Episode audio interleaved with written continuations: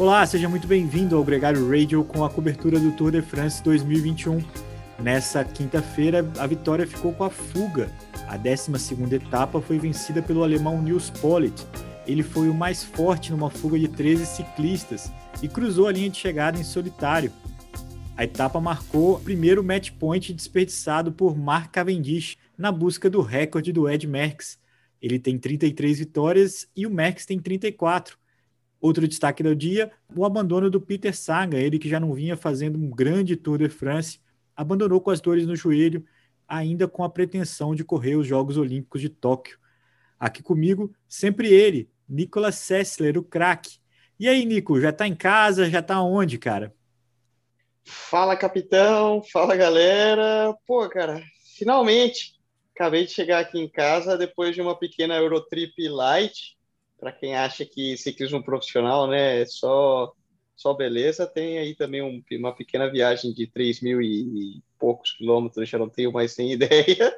É, mas, tendo o Tour de France para acompanhar, a viagem passa rápido, né, cara? É um olho na estrada e o outro na, no Twitter, na, no Eurosport aqui, para assistir a corrida. Ô, Nicolas, hoje foi uma etapa de transição, né? O pelotão correu o Mont Ventoux na quarta, foi bem desgastante. Hoje foi uma etapa com 160 quilômetros, uma média de 47,3. Nada demais, né? Assim, uma coisa bem suave para o pelotão, né? é, do sofá é fácil, né, cara? Porra, é, brincadeira. Achei aqui, sentado, no, sentado na van aqui, foi uma beleza ficar cornetando os caras que saíram ali é, rápido, né? Mas não, vamos lá, brincadeira, brincadeiras à parte, Leandrão. Foi uma etapa, foi lenha também o início da etapa foi muito rápido, até que se formasse essa fuga. É, rolou é, até um erro meu, né? Eu ainda cantei a bola errado ontem, comentando que achava que não ia ter muito vento cruzado na etapa de hoje, porque eles passavam, cruzavam por uma zona onde era propícia.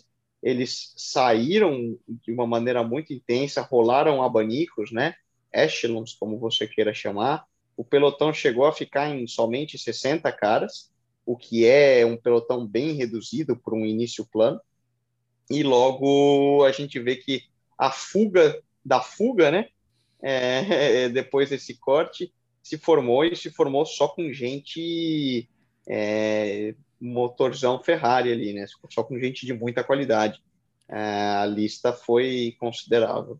O mais engraçado, Nicolas, foi quando eu vi uma, um comentário no Twitter falando que o Juliano Alaphilippe, que ficou em nono, foi o campeão da etapa na categoria sub-70 quilos, né? Porque só tinha cara grande, só tava o André Greipel, é o Kang, o Irmanovic, gente que é muito gregário, que é passista e contra-relogista, né?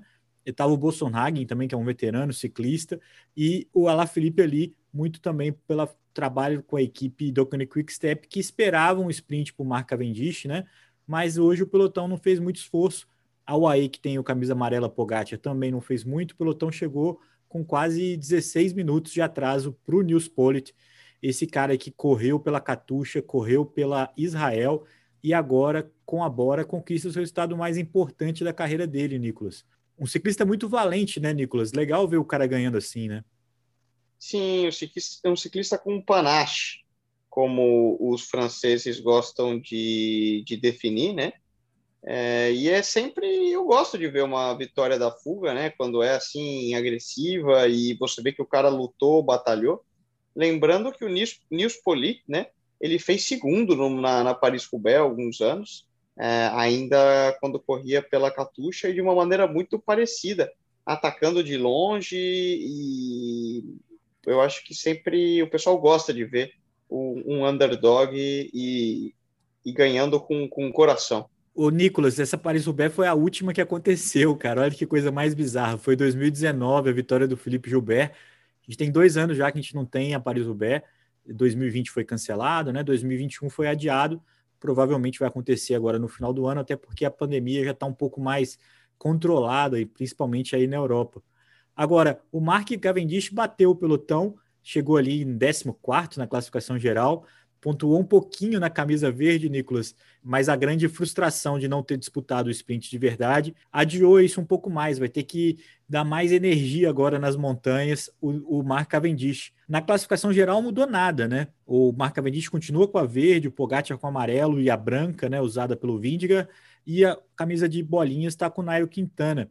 Mas amanhã a gente tem uma etapa bem longa, 230 quilômetros até Carcassonne, que é um lugar muito bonito, muito legal, antivéspera de um fim de semana nos Pirineus. A gente não vai ter final em etapa de subida esse final de semana, mas duas etapas muito duras, assim como fez na semana passada, o Tour coloca uma etapa muito longa para aquecimento para um fim de semana nas subidas, nas montanhas, Nicolas.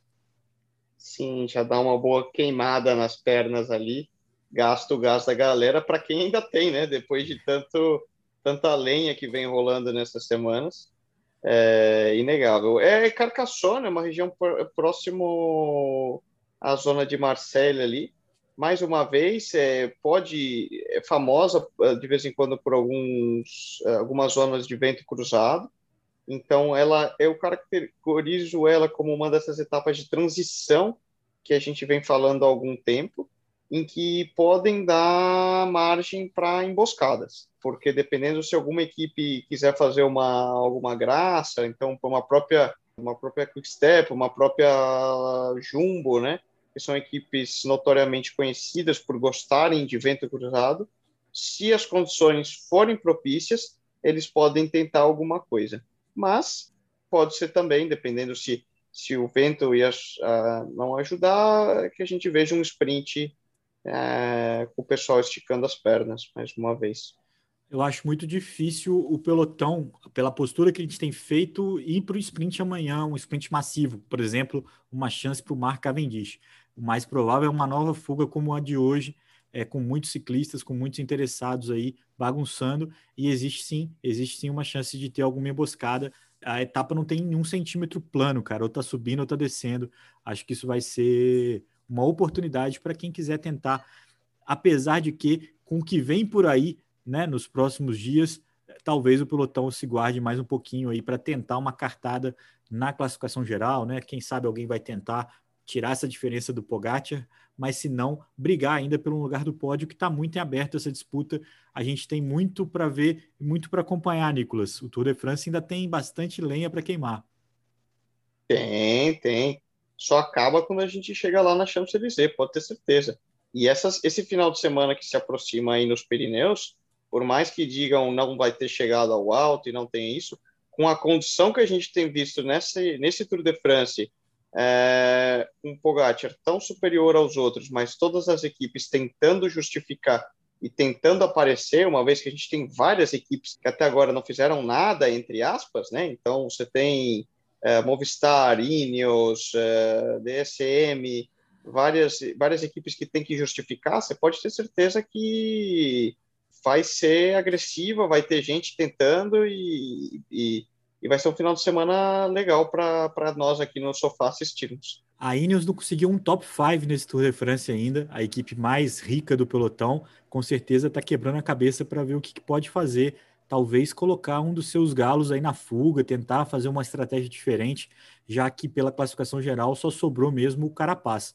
Quem conseguiu, Nicolas, foi a Bora do Nils Politt e do Peter Sagan. Acho que a grande notícia do dia foi o abandono do Peter Sagan, porque é uma grande personalidade do ciclismo, um cara importante. Está sendo especulado aí para uma nova equipe o ano que vem, na Total Energies é a mais provável, e a Bora sobrevive ela que tem conseguido alguns ciclistas alemães aí, trouxe o Kama, né? Agora trouxe também o Nils Pollitt, que estão botando resultado para Bora, enquanto o Peter Sagan cada vez bota menos resultado e está aí é, de saída, literalmente, como hoje, e também no figurado de saída da equipe indo embora para outros horizontes.